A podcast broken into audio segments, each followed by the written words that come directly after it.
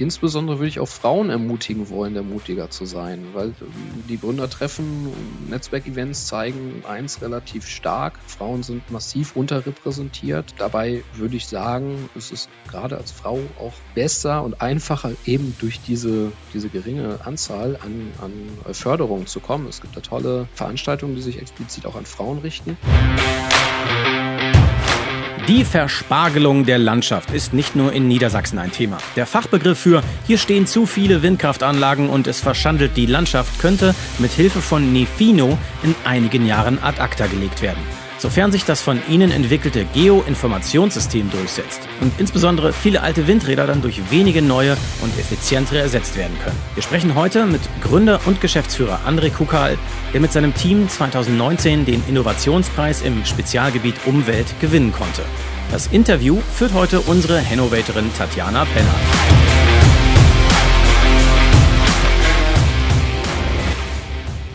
Wir starten heute mit André Kokal und seinem Unternehmen Nefino. André, magst du dich einfach mal vorstellen und das Unternehmen? Was genau macht ihr eigentlich? Ja, erstmal äh, danke für die Einladung, Tatjana. Ich freue mich sehr, dass ich hier beitragen kann und auch die Chance natürlich gerne ergreife, um Nefino da etwas äh, vorzustellen. Nefino ist ein Unternehmen, was eine Ausgründung aus der Leibniz-Universität Hannover ist und wir im Jahr 2018 ähm, zuerst mit drei Partnern, dann noch einem, einem weiteren vierten Partner ähm, auf die Beine gestellt haben, was im Grunde aus Forschungsprojekten entstanden ist. Wir sind ein ähm, Software- und softwarenahes Beratungsunternehmen, ähm, was sich auf den erneuerbaren Energiensektor fokussiert hat und dort im Grunde ähm, Data Analytics äh, Lösungen äh, bereitstellt insbesondere oder aktuell erstmal fokussiert insbesondere auf den Windenergiemarkt. Das heißt, ihr schlagt eigentlich mit eurem Unternehmen gleich zwei der großen Themen im Moment an, Digitalisierung und erneuerbare Energien, wenn ich das jetzt mal so richtig sehe. Ich würde sagen, das hast du ganz genau auf den Punkt gebracht, ja. Okay, und kannst du ganz kurz erklären, für wen ist Nefino gedacht? Wer kann von euch profitieren? Wer sind so eure Kunden? Also als Kundengruppe haben wir im Grunde äh, den, also ganz im zentralen Punkt ist es der Betreiber von Windenergieanlagen. Den haben wir, sag ich mal, im Rahmen unseres des Forschungsprojektes ähm, stark adressiert, aber auch ähm, darüber hinausgehend jetzt mit äh, unserer Ausgründung. Ähm, für den sind diese Lösungen allerdings ähm, nur in einem begrenzten Rahmen spannend, beziehungsweise ist der für uns als Kunde nur für von äh, kurzer Dauer, weil der äh, seinen Windpark entweder baut oder am Ende sag mal, abreißen oder verlängern lassen möchte oder vielleicht ein Neuprojekt plant. Und dann sind für ihn unsere Lösungen spannend. Mhm. Drumherum sind natürlich eine Vielzahl von weiteren Akteuren, wie zum Beispiel jetzt Banken oder Investoren oder eben die Projektiere, also die Projektplanungsgesellschaften und die, die diese Windparks dann im Grunde äh, umsetzen und errichten. Ähm, aber natürlich auch Entsorgungsunternehmen über, oder Rückbauunternehmen, äh, wie aber auch der Kranhersteller, die ähm, natürlich allesamt Dienstleistungen im Windenergiemarkt erbringen und für die gewisse Marktinsights dann spannend sind. Und da bieten wir unterschiedliche, ich sag mal, Pakete oder, oder Teile unserer Software, die dann für die einzelnen Akteure dann äh, von besonderer äh, Relevanz halt sind. Und die Software bietet dann quasi Antworten oder Lösungen für die spezifischen Fragen, die die einzelnen ja, Kundengruppen ähm, an euch herantragen. Ganz genau. Mhm. Ich äh, steige da mal ein bisschen ein, damit man ein bisschen Verständnis hat, was wir da machen können, damit das nicht ganz äh, so abstrakt ist. Ja. Also wir sagen im Grunde, wir stellen smarte Informationen im Windenergiemarkt bereit ähm, und das können wir, indem wir äh, Informationen oder Daten, Geodaten, Winddaten, Windzeitreihen, äh, Windanlagen oder Turbinendaten und Finanzdaten miteinander verknüpfen. Mhm. Ähm, das ist auch, wenn man so möchte, eine einzigartige Kombination auf dem Markt, also im Windenergiemarkt. Mhm. Ähm, wir können also Flächenanalysen durchführen, also Geodaten äh, analysieren. Das heißt zum Beispiel relevante Abstandsempfehlungen ähm, auf Bundeslandebene oder auch auf Regionalplanungsebene äh, berücksichtigen und damit Gebiete zu identifizieren, die überhaupt für Windenergieanlagen geeignet sind. Mhm. Ähm, dann können wir ähm, Windverhältnisse simulieren. Das ist immer für die Akteure dann spannend, die die Anlagendaten selbst nicht besitzen. Also wenn jetzt ein, ja, ich sag mal vielleicht ein Investor, der möchte in den Markt einsteigen und Windanlagen aufkaufen, dann möchte der natürlich abschätzen, was ist die Windenergieanlage wert, die dort steht. Und dazu muss er im Grunde eine Ertragsprognose machen, also eine Wirtschaftlichkeitssimulation.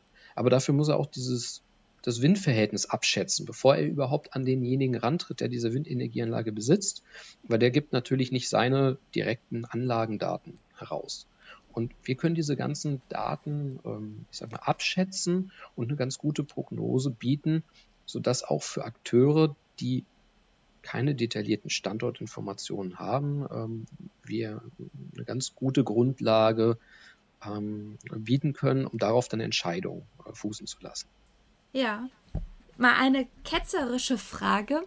Ähm, ich meine, die Windenergie, die gibt es ja nun nicht seit erst 2018, da habt ihr euch ja ähm, gegründet, sondern ja schon seit etlichen Jahren. Also ich glaube 1991 ähm, mhm. war das erste Mal von der EU ja ähm, quasi was in Richtung erneuerbare Energien aufgesetzt worden. Kommt ihr da nicht ein bisschen spät? Ja, das ist eine gute Frage. Und nein, wir kommen eigentlich genau zum richtigen Zeitpunkt. Und mhm. das hat einen ganz einfachen Grund. Ähm, Im Grunde der äh, deutsche Windenergiemarkt ist ja erst, sage ich mal, zum, zum ja, großen Erfolg oder zum großen Aufbruch mit großen Ausbauwellen äh, äh gekommen, nachdem das Erneuerbare Energiengesetz äh, in Kraft getreten ist. Ähm, das wurde dann mehrmals novelliert und mittlerweile ist es so, dass die Anlagen oder die geplanten Windparks miteinander in Konkurrenz treten. Also mhm. es gibt ein gewisses Ausschreibungsvolumen ähm, an Leistung und dann können Planer, Projektierer äh, können in diese Ausschreibung gehen und ihren Windpark platzieren. Und die, die, die am niedrigsten oder die, die niedrigsten Subventionen haben wollen, die kriegen den Zuschlag. Also jetzt mal vereinfacht äh, dargestellt. Mhm. Ähm, vorher war es so, es gab eine feste Einspeisevergütung ähm, für, für sehr lange Zeit und da ist dieser Riesenaufbruch in der Branche gewesen. Ähm, da konnte man relativ äh, einfach planen. Also da, da, konnte im Grunde der kleine, einfache Bauer mit einem Excel-Sheet mal grob durchkalkulieren, wird das denn so hinkommen an seinem Standort. Mhm. Und das hat bei den hohen Einspeisevergütungen, die es gab, auch völlig gereicht. Mhm. Deswegen wurden viele Projekte da einfach, ja, ich sag mal Pi mal Daumen dann auch umgesetzt. So, das ist natürlich durch dieses Ausschreibeverfahren äh, bei weitem nicht mehr möglich, weil ich muss ja genau vorher meine Kosten genau kennen, die wirklich exakt oder nach möglich, Möglichkeit sehr exakt abschätzen können, damit ich dann in dieser Ausschreibung ähm, einen akkuraten Preis äh, auch bieten kann. Jetzt muss man sagen, ähm, das äh, Ausschreibeverfahren ist jetzt ein bisschen äh, ja, momentan ad, ad absurdum geführt, weil nicht genug Akteure mitbieten und immer der Maximalpreis erzielt wird. Also ähm, stimmt das auch nicht mehr ganz so. Aber die, die, auch die Maximalvergütung jetzt ist halt wesentlich geringer, als es vor etlichen Jahren war. Und von daher muss man schon sehr genau planen. Und da können natürlich unsere Tools dann auch helfen, weil sie ähm, eine Vielzahl von Daten doch ähm, genauer und auch schneller zur Verfügung stellen können. Mhm, mhm. Und die Software ist im Moment auf Deutschland ausgelegt oder seid ihr da schon räumlich ähm, weitflächiger unterwegs? Also wir können die, die Windsimulation können wir im Grunde weltweit durchführen. In Europa können wir die mit einer sehr guten und sehr hohen Genauigkeit ähm, mhm. durchführen. Ähm, die Flächenanalyse hingegen ist auf Deutschland ähm, erstmal ausgerichtet. Was das angeht, ist, glaube ich, auch der deutsche Markt, ähm, ohne dass wir jetzt im Detail auf andere Länder geblickt haben, vermutlich der, hm, fragmentierteste und derjenige mit den, den meisten ja, speziellen Regelungen. Einfach dadurch, dass wir halt den Föderalismus haben. Dann gibt es, äh, ich sag mal zum Beispiel Abstandsempfehlungen zu Siedlungsgebieten auf Bundeslandebene. Dann gibt es ähm, in der Regionalplanungsebene gibt es dann ähm, Umsetzung. Mhm. Regionalplanungsgebiete gibt es in Deutschland, äh, ich glaube, 110. Ähm, das Interessante ist, davon sind über 30, glaube ich, in Niedersachsen. Mhm. Ähm, dann gibt es aber auch noch weitere Regelungen, die dann wieder noch auf der äh, kommunalen Ebene darunter liegen können. Also das heißt, äh, eine Vielzahl von unterschiedlichen Ebenen mit unterschiedlichen Regelungen und Empfehlungen und das zu erfassen ähm, und dann digital abzubilden und in eine Analyse-Software im Grunde zu machen, das haben wir halt für den deutschen Standort jetzt, also für, für Deutschland gemacht, ähm, sind aber natürlich dann auch ähm, guter Dinge, dass wir das, ich denke mal so ab vielleicht nächsten Jahr, Mitte nächsten Jahres, ähm, dann auch auf weitere Länder ausrollen können. Mhm. Erst recht, weil es vermutlich da auch einfacher sein wird. Ja, ja. Okay, und wie sieht es aus mit ähm, der Konkurrenz auf dem Markt? Ähm, gab es sowas schon mal vorher? Gibt es so eine Software? Bieten andere die auch an? Müsst ihr euch da im Konkurrenzdruck ausgesetzt fühlen? Ähm, ja und nein. Also natürlich gibt es ähm, entsprechende Software, die die Windprognosen durchführen kann. Natürlich gibt es auch entsprechende Software, mit denen man Flächenanalysen machen kann. Damit arbeiten natürlich die Projektierer insbesondere zusammen. Auch Wirtschaftlichkeitsmodelle, die hat jeder Akteur in einer bestimmten, sag mal, in einem bestimmten Detaillierungsgrad. Aber die Verknüpfung ähm, dieser unterschiedlichen, äh, sag mal, Modelle und Methoden in einer Lösung und vor allem auch in der Geschwindigkeit und dabei noch der Genauigkeit, ähm, mit der wir äh, Lösungen ausspucken können, ohne dass wir auf detaillierte Angaben, sage ich mal, des Betreibers oder vor Ort zurückgreifen können. Mhm. Ähm, das ist in der Form einzigartig. Mhm. Mhm. Okay, und würdest du auch sagen, dass das das Innovative an eurem Unternehmen ist? Was sind für dich eigentlich Innovationen? Ähm, ja, also Innovation würde ich äh, darstellen als ähm, A, vielleicht das Erschaffen etwas Neuem durch ähm, ja, die Kombination vielleicht von unterschiedlichen, ähm, auch etablierten, ähm, sag ich mal, Methoden, Modellen, Werken. Mhm. Ähm, ähm, oder natürlich die Erschaff oder das Erschaffen von etwas komplett Neuem. Mhm. Ähm, unsere Ansätze sind dabei eigentlich oftmals geprägt, ähm, dass wir stark, äh, also durch unseren wissenschaftlichen Background geprägt, weil wir alle entweder promoviert haben oder äh, am Promovieren sind noch, mhm. ähm, dass wir äh, sehr stark Literatur sichten, wissenschaftliche Literatur, um zu gucken, ob es zu gewissen Problemstellungen schon ähm, wissenschaftliche Ansätze gibt. Wenn es wissenschaftliche Ansätze veröffentlichte gibt, dann ähm, testen wir die nach oder schauen, ob die für unseren Anwendungsfall geeignet sein könnten. Und äh, falls ja, dann äh, bauen wir die halt entsprechend nach oder äh, verknüpfen die teilweise noch mit anderen ähm, Modellen, die wir vielleicht schon haben und entwickeln eigentlich so unsere Lösung kontinuierlich weiter. Teilweise natürlich mhm. auch Inspiration von Marktakteuren, die sagen, hey, sowas könnten wir brauchen. Habt ihr da nicht was? Ähm, oder wir machen das sonst so. Ähm, könnt ihr das nicht auch noch aufnehmen? Klar, dann kann man etablierte Lösungen implementieren. Das ist dann wahrscheinlich ein sehr niedriger Innovationsgrad, ähm, so, so von uns aus. Aber ich glaube, durch die Verknüpfung unterschiedlicher Sachen und durch die Berücksichtigung neuester wissenschaftlicher Erkenntnisse ähm, sind wir vielleicht nicht die Innovatoren, was die, die Idee von den Modellen unbedingt dahinter ähm, bedeutet, aber schon diejenigen, die diese Modelle in ein, ja, in einem Praxisumfeld dann auch zur Anwendung bringen. Ja, ja.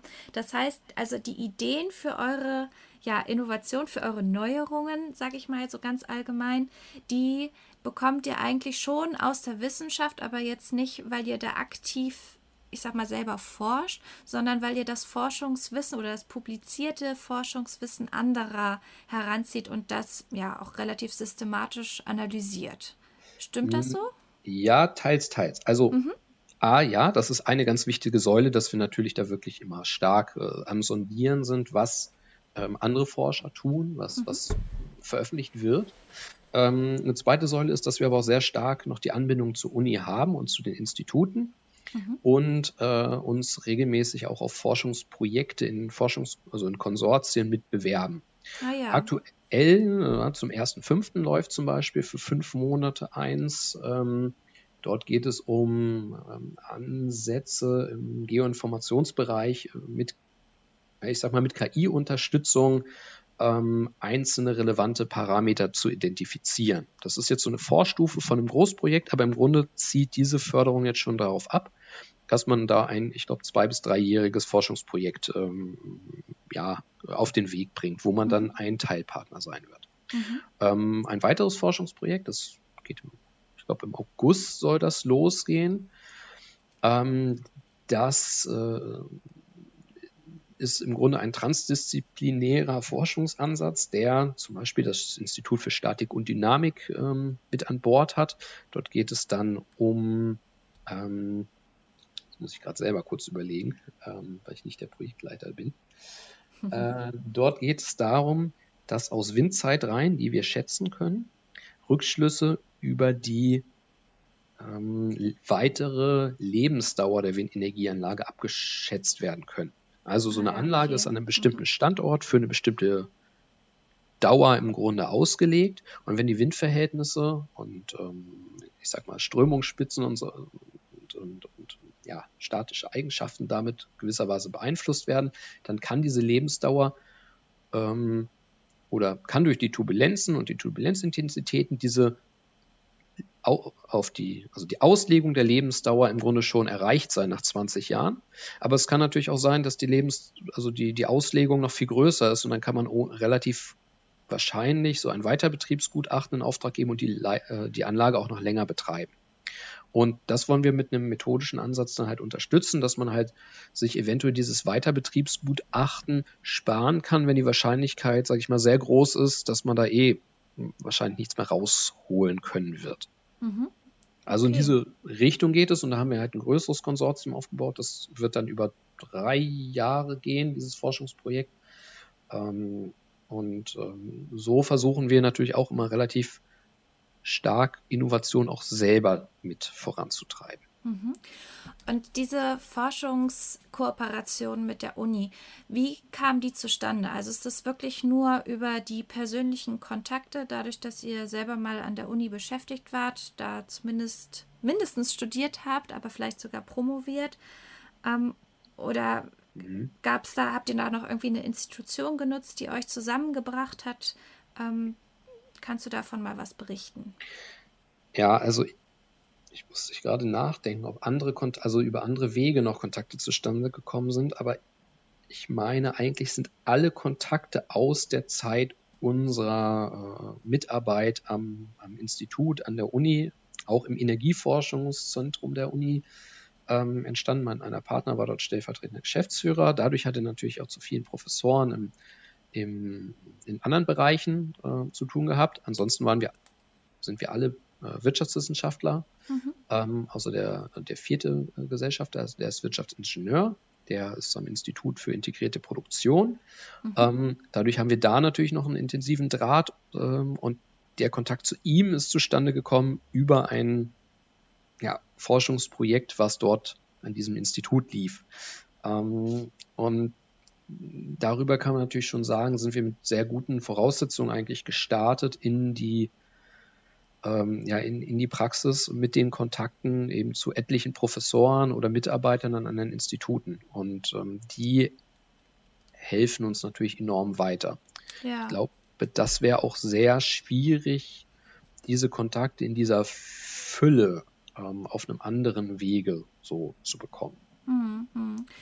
Und wie ist das? Ich meine, ihr seid ja nun ein Unternehmen, das auch Geld verdienen muss. Ich, klar, mhm. so Forschungsprojekte, die werden gefördert, aber die laufen ja meistens auch über einen längeren Zeitraum. Hattet ihr da auch schon mal das Problem oder muss, wie, wie schafft ihr diesen Spagat zwischen, wir müssen schnell was produzieren, was wir irgendwie, ich sag mal, wirtschaftlich verwerten können und die Uni, die aber sehr genau und sehr lange, teilweise ja auch bestimmte Dinge ja bis aufs kleinste Detail erforschen will. Also so dieser äh, Zwiespalt zwischen den Interessen. Mhm. Spürst du den auch? Ja, ähm, es kommt natürlich darauf an, wie man dem begegnet. An den Praxispartner in so einem, so einem Forschungsprojekt werden die, also da sind die Erwartungen ja ein bisschen andere als an die Uni-Institute. Ähm, von unserer Seite ist natürlich die Teilnahme an, an oder die, die, die, Mitgestaltung eines solchen Forschungsprojektes mit der ja, konkreten Vorgabe an uns selbst eigentlich verknüpft, dass dort etwas Praxistaugliches bei rauskommt und auch schon, ich sag mal, kleine, kleine Teilaspekte während der Laufzeit ähm, für uns so gestaltet oder so nutzbar sind, dass wir die schon vermarkten können. Mhm. Also das könnte man sich als Startup natürlich gar nicht erlauben, dass man da jetzt ein Projekt geht mit drei Jahren Laufzeit in der Hoffnung, hinterher dann irgendwas in der Hand zu haben, was man vielleicht mal verwerten kann. Mhm. Ähm, das, das, ist nicht realistisch. Aber ähm, wir können uns halt die Ideen, die wir über, also eigentlich könnte man sagen, die innovativen Ideen, die wir gerne verfolgen würden, mhm. die aber vielleicht zu risikobehaftet wären, sie aus kompletten Betriebsmitteln zu tun, dass wir das stattdessen über die Förderprojekte abwickeln und so einfach ein Teil dieses äh, ja, des Risikos quasi ja externalisieren können. Also mhm. die, die, Projekte sind ja Teil, also ich sag mal grob 50 bis 70 Prozent gefördert. Äh, von daher, wenn für uns die Kosten entsprechend dann bei bei 50 bis vielleicht nur 30 Prozent oder vielleicht manchmal sogar nur 20 Prozent sind für ähm, so innovative Ansätze, dann ähm, können wir das dann auch stemmen. Ja, und ist dann dieser Weg über eine Forschungskooperation oder ja das Auswerten von Papern, sind es die einzigen Wege, wie ihr an eure Ideen für Innovation kommt oder gibt es da noch mehr? Also ich, zum Beispiel Kunden oder Zulieferer, die irgendwie Ideen mit einschleppen bei euch? Ähm, also das, der Fokus hat sich schon stark gewandelt, seit wir, seit wir auch, sag ich mal, uns aus der Uni ausgegründet haben. Dann haben wir zuerst dieses ähm, Exist Gründerstipendium bekommen. Mhm. Ähm, dort sind wir mit einem sehr anderen Produkt und einer anderen Produktskizze äh, reingegangen. Haben dann auf Messen, sag ich mal, das vorgestellt, ähm, auch wirklich so typisches Messestand Klinkenputzen man sagen, gemacht.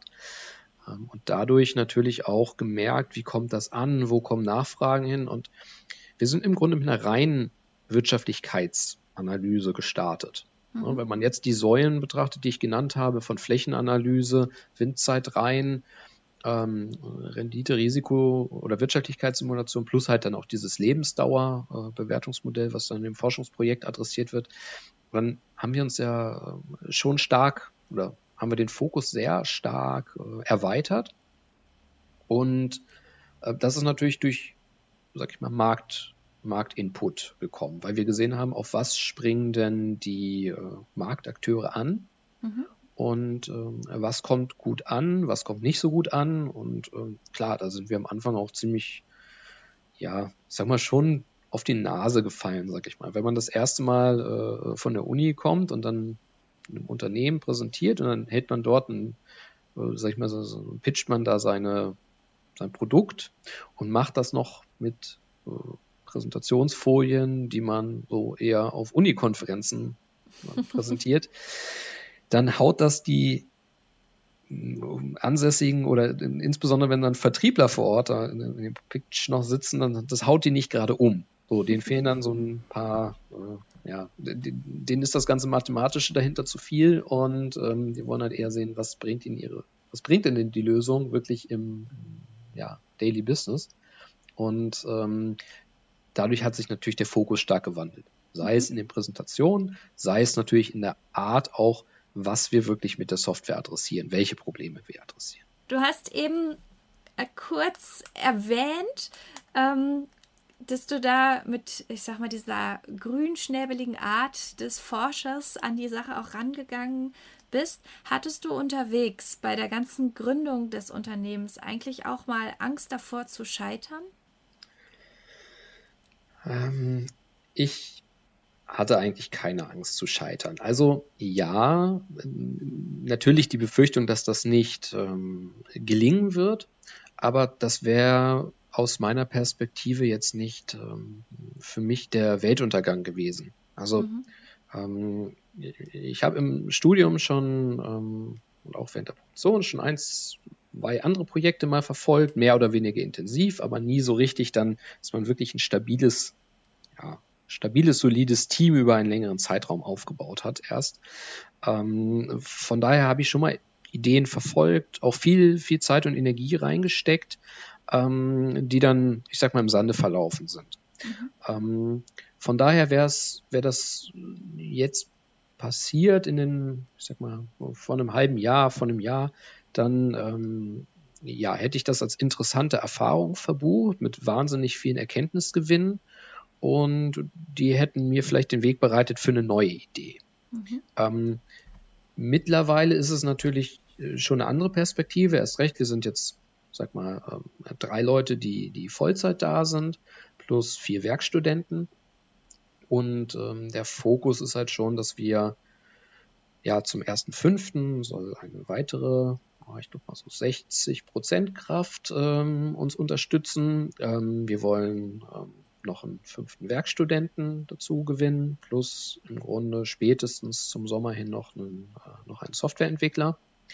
Ähm, von daher nimmt ja auch gewisserweise die Verantwortung nicht nur für einen selber, sondern für dieses ähm, gesamte Projekt mit auch Mitarbeitern dann andere Züge an, ähm, sodass ja ein Scheitern gewisserweise trotzdem, ja, es ist nicht der Weltuntergang, das ist dann halt so. Ähm, dann kann man sich fragen, warum ist das so? Was kann man daraus lernen? Ähm, aber ich sag mal, man möchte das natürlich nicht mehr so leicht äh, dahin führen lassen oder so leicht aufgeben, wie das ja. wahrscheinlich vor einem Jahr noch gewesen wäre. Mhm. Genau, also dafür ist das Projekt jetzt schon zu groß, zu genau. doll gewachsen. Halt auch sehr, sehr viel Energie halt reingesteckt. Mhm. Ne? Also mhm. wenn man jetzt wirklich überlegt, 2018 die Gründung, ab Mai im Grunde ähm, sitzen wir, ab Mai 2018 sitzen wir Vollzeit zu dritt, kann man grob sagen, Vollzeit zu dritt da dran. Mhm. Ähm, 2018 im, im, Herbst ist dann im Grunde der äh, erste Werkstudent auch dazu gestoßen. Ähm, und äh, ja, also, also den, der begleitet uns jetzt auch schon seit anderthalb Jahren. Jetzt schreibt er seine Bachelorarbeit äh, bei uns im Unternehmen, ähm, wird auch darüber hinaus im Master bei uns bleiben und äh, eigentlich ist für uns schon klar, dass wir ihm eine Perspektive bieten wollen, auch dann für hinterher. Also da mhm. sieht man ja auch, dass, dass man da so, so Entwicklungspfade auf mehreren Ebenen hat und verfolgt. Und da wäre es wirklich schade, wenn man jetzt da äh, keine Perspektive mehr sehen würde. Ja, also. ja. Ähm, weil du es gerade so erwähnst, deine oder die Mitarbeiter und aber auch natürlich das ähm, Gründerteam an sich.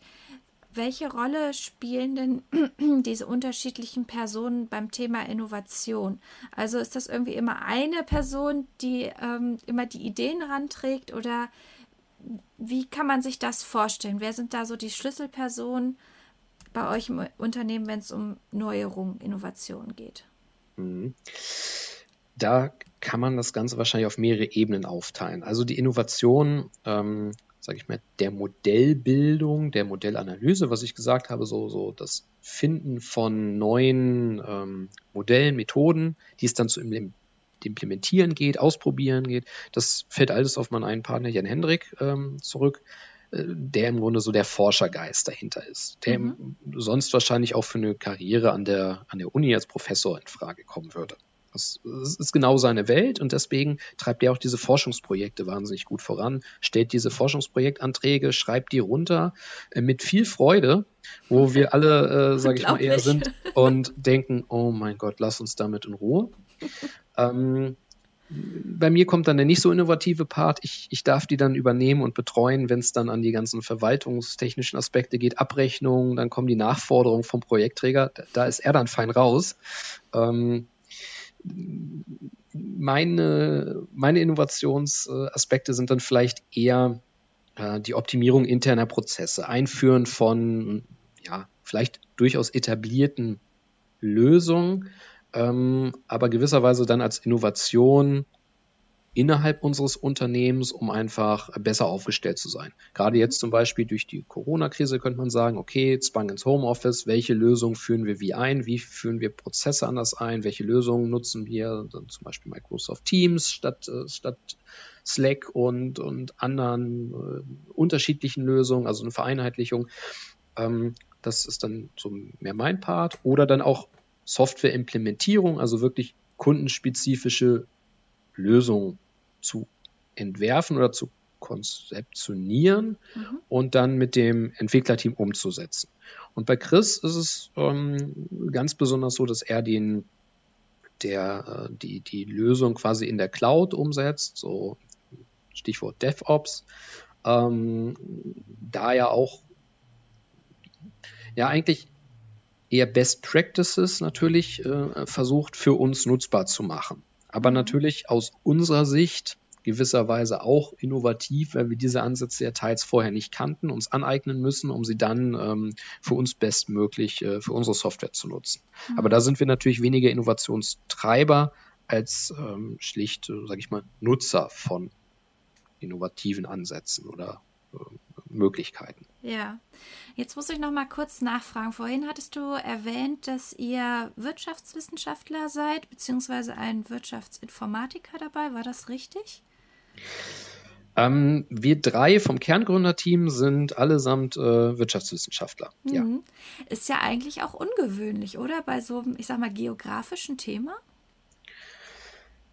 Ja, das, das könnte man vielleicht sagen. Genau. Also ich meine, zu den geografischen Aspekten sind wir ja auch wirklich dann über den Umweg gekommen. Ähm, ja, dass, dass diese Aspekte durch Kunden herangetragen wurden mhm. und wir dann gemerkt haben, ja, das ist einfach, das ist spannender.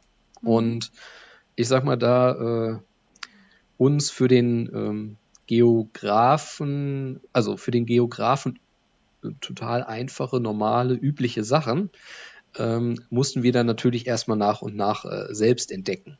Und mhm. sei es, wie dann unterschiedliche Projektionen auf Karten funktionieren und sowas alles.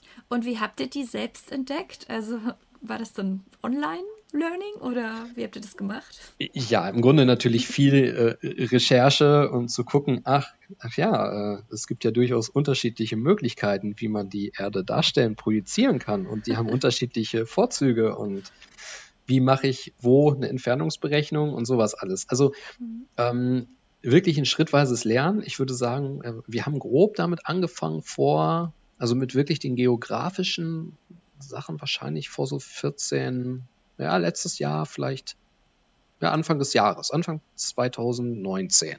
Mhm. Und ich würde sagen, mittlerweile stellt das der größte nachgefragteste, äh, den größt nachgefragtesten Bereich bei uns dar, weil wir da ziemlich gut aufgestellt sind, wahnsinnig viele Daten im Grunde so, so zusammensuchen aus unterschiedlichen Quellen ähm, zusammenbringen und dann halt darüber eine, eine gute Lösung, sag ich mal, bereitstellen können.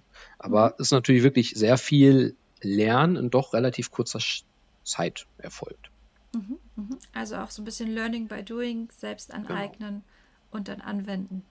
Ja, äh, also im Grunde wird aber natürlich als Ergänzung durchaus jemand äh, aus dem äh, aus dem geografischen Bereich mit Entwicklerkenntnissen, also da würden wir uns natürlich auch über Inno, äh, Initiativbewerbungen jederzeit freuen. Also, mhm. Oder auch Studenten in dem Bereich, ähm, die, die, die können auch am Anfang des Studiums sein. Wer da einfach eine große, große Affinität und Interesse zu diesen Themen mitbringt, ähm, ich glaube, da können wir ein relativ interessantes ähm, Umfeld bieten. Auch eine längerfristige Perspektive dann natürlich. Ja, wer daran Interesse hat, der kann sich gerne bei uns melden, beziehungsweise wir werden Nefino natürlich unterhalb des ähm, Podcasts verlinken. Das heißt, ihr kommt dann da direkt auf die Kontaktadresse. Ähm, für den Fall, dass jemand zuhört, der euch gleich seine Bewerbungsunterlagen zuschicken möchte. Wir hoffen da natürlich das Beste. Ähm, jetzt möchte ich noch eine Sache ansprechen und zwar das Thema Herausforderungen fürs Unternehmen. Wo siehst du denn im Moment die größten Herausforderungen oder ähm, ja, an welchen Stellen werdet ihr gerade als Unternehmen am meisten gefordert? Ähm, ja, also die aktuelle Krise trifft uns, ähm, so, so, so, gut es für uns ist, gerade nicht wirklich stark. Von daher ähm, sind wir jetzt in der glücklichen Position, dass äh, die Herausforderung eher äh, dahin ist, wie schaffen wir es mit den vorhandenen Ressourcen, die Anfragen und ähm, also die Kundenanfragen, Kundenprojekte auch umzusetzen mhm. und vor allem ähm, wie schaffen wir es gleichzeitig, die Softwarelösung so weiterzuentwickeln, dass wir nicht nur diese Projekte, so im Sinne von einer Projektbearbeitung und Beratungsprojekten umsetzen, sondern gleichzeitig dann natürlich auch die Software so weit kriegen, dass wir die immer besser machen können, ähm, dass wir dann auch stärker automatisiert diese Projekte zukünftig abarbeiten können. Mhm. Also ja, Mitarbeiter, ähm, neue Mitarbeiter gewinnen, das natürlich bei begrenzten finanziellen Mitteln natürlich trotzdem. Ähm, das ist so dieser der, der, der schwierige Pfad im Grunde. Mhm. Ja, also wir, unser Ziel ist auch, dass wir das eigentlich ohne Investoren hinbekommen wollen. Ähm, da sind wir jetzt eigentlich auch guter Dinge, also ähm, dass, dass wir da so einen moderaten Wachstumskurs fahren können. Also wir schlagen da jetzt nicht so dieses wir wollen unbedingt diesen, diesen Hockeystick äh, und total nach oben skalieren innerhalb kürzester Zeit. Das ist nicht so unsere Philosophie, sondern wir wollen eigentlich ein ähm, organisches Wachstum erzielen und ähm, ja, kontinuierlich uns verbessern, kontinuierlich wachsen und ähm, ja, aber halt auch nur so wachsen, wie es halt dann durch, durch ähm, eine gesunde Nachfrage äh, auf dem Markt auch gedeckt ist. Mhm. Okay, euer Unternehmen befindet sich ja in Hannover und ich denke, ihr habt hier gegründet, weil ihr hier auch alle studiert habt und hier wahrscheinlich auch alle wohnt. Ist denn die Region Hannover ein guter Standort, um zu gründen und auch um innovativ zu sein?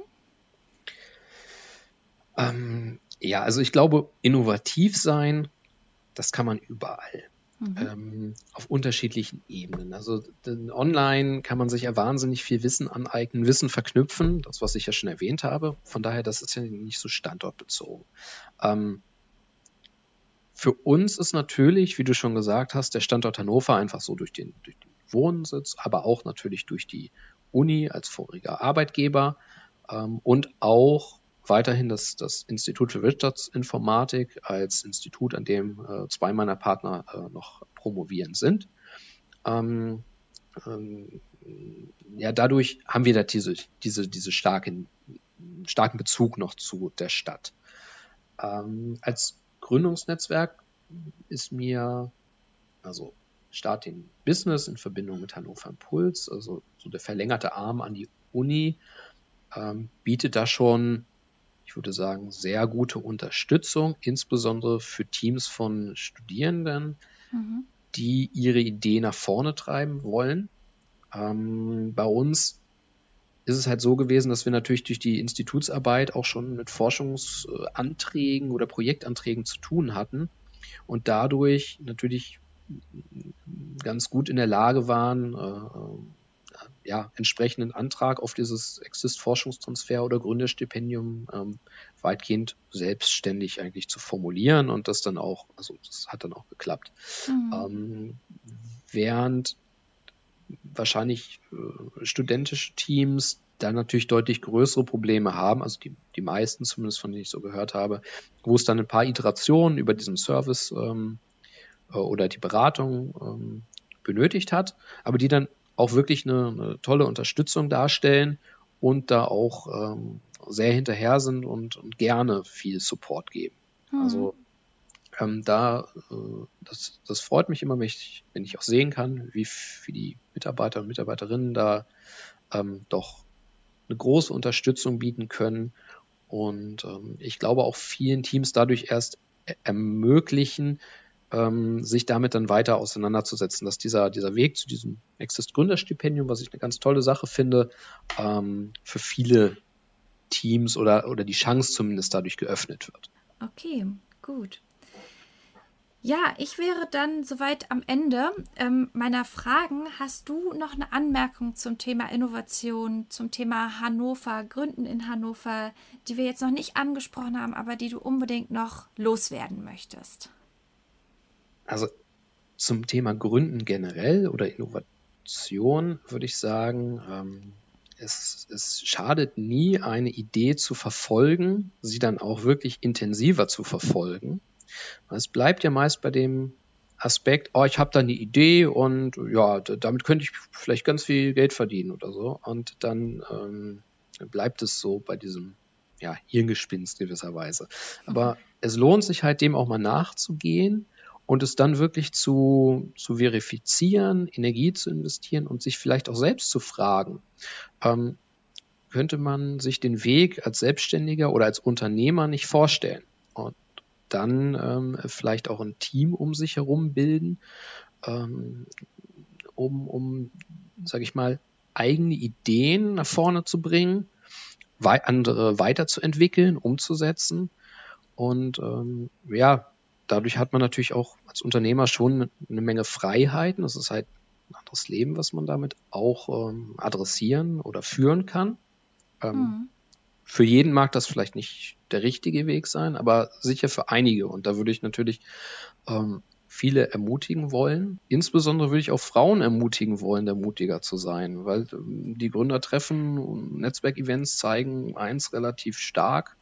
Äh, Frauen sind massiv unterrepräsentiert. Ähm, mhm. Dabei würde ich sagen, es ist gerade als Frau auch besser und einfacher eben durch diese, diese geringe Anzahl an, an Förderungen zu kommen. Es gibt da tolle, ähm, tolle Events, tolle Veranstaltungen, die sich explizit auch an Frauen richten. Von daher den Mut haben, das anzugehen, ähm, keine Angst vorm Scheitern zu haben. Ähm, also man kann mit relativ wenig finanziellem Risiko, wenn man entsprechende Förderungen adressiert, halt auch ganz gut starten und seine Idee zumindest für einen bestimmten Zeitraum nachgehen und äh, schauen, ob man in der Zeit äh, genug Substanz, sage ich mal, äh, nach vorne bringen kann, um das dann wirklich in die Tat auch darüber hinaus umsetzen zu können. Und ähm, versuchen sollte man das doch auf jeden Fall. Ja, ganz tolle Abschlussworte. Ich bedanke mich sehr herzlich bei dir, dass du ähm, uns so einen ja, tollen Einblick gegeben hast ähm, in deine Zeit, in die Gründung und jetzt aber auch in das Unternehmen und hoffe für euch natürlich, ähm, dass ihr jetzt diesen Aufschwung, den ihr gerade verspürt, auch weiter nutzen könnt und ähm, naja, euch weiter vergrößern könnt und dass vielleicht auch die ein oder andere Bewerbung eingeht. Vielleicht auch durch den Podcast hier. Dann sage ich erstmal Tschüss, André, und vielen Dank. Danke auch, Tatjana, für diese Plattform und ich wünsche euch damit auch sehr viel Erfolg in der Zukunft. Dankeschön. Das ist es gewesen mit der heutigen Folge Hannovators. Wir hoffen, es hat euch gefallen und ihr habt ein paar Infos für euch rausziehen können. Habt ihr jemanden in eurem Bekanntenkreis oder seid ihr selber jemand, der etwas Spannendes zu erzählen hat und gerne bei uns in der Sendung dabei wäre, dann schreibt uns einfach. Ihr findet uns auf hannovators.de und könnt unsere Sendung natürlich auch gerne verlinken und weiterleiten. Darüber freuen wir uns natürlich. Uns gibt es auf iTunes, Deezer und Spotify. Wenn ihr uns auch noch eine Bewertung da lasst, würden wir uns wahnsinnig freuen. So können wir Reichweite noch ein wenig erhöhen. Alle Infos zu Nefino findet ihr selbstverständlich in unseren Show Notes. Damit verabschieden wir uns bis nächsten Donnerstag. Auf Wiederhören!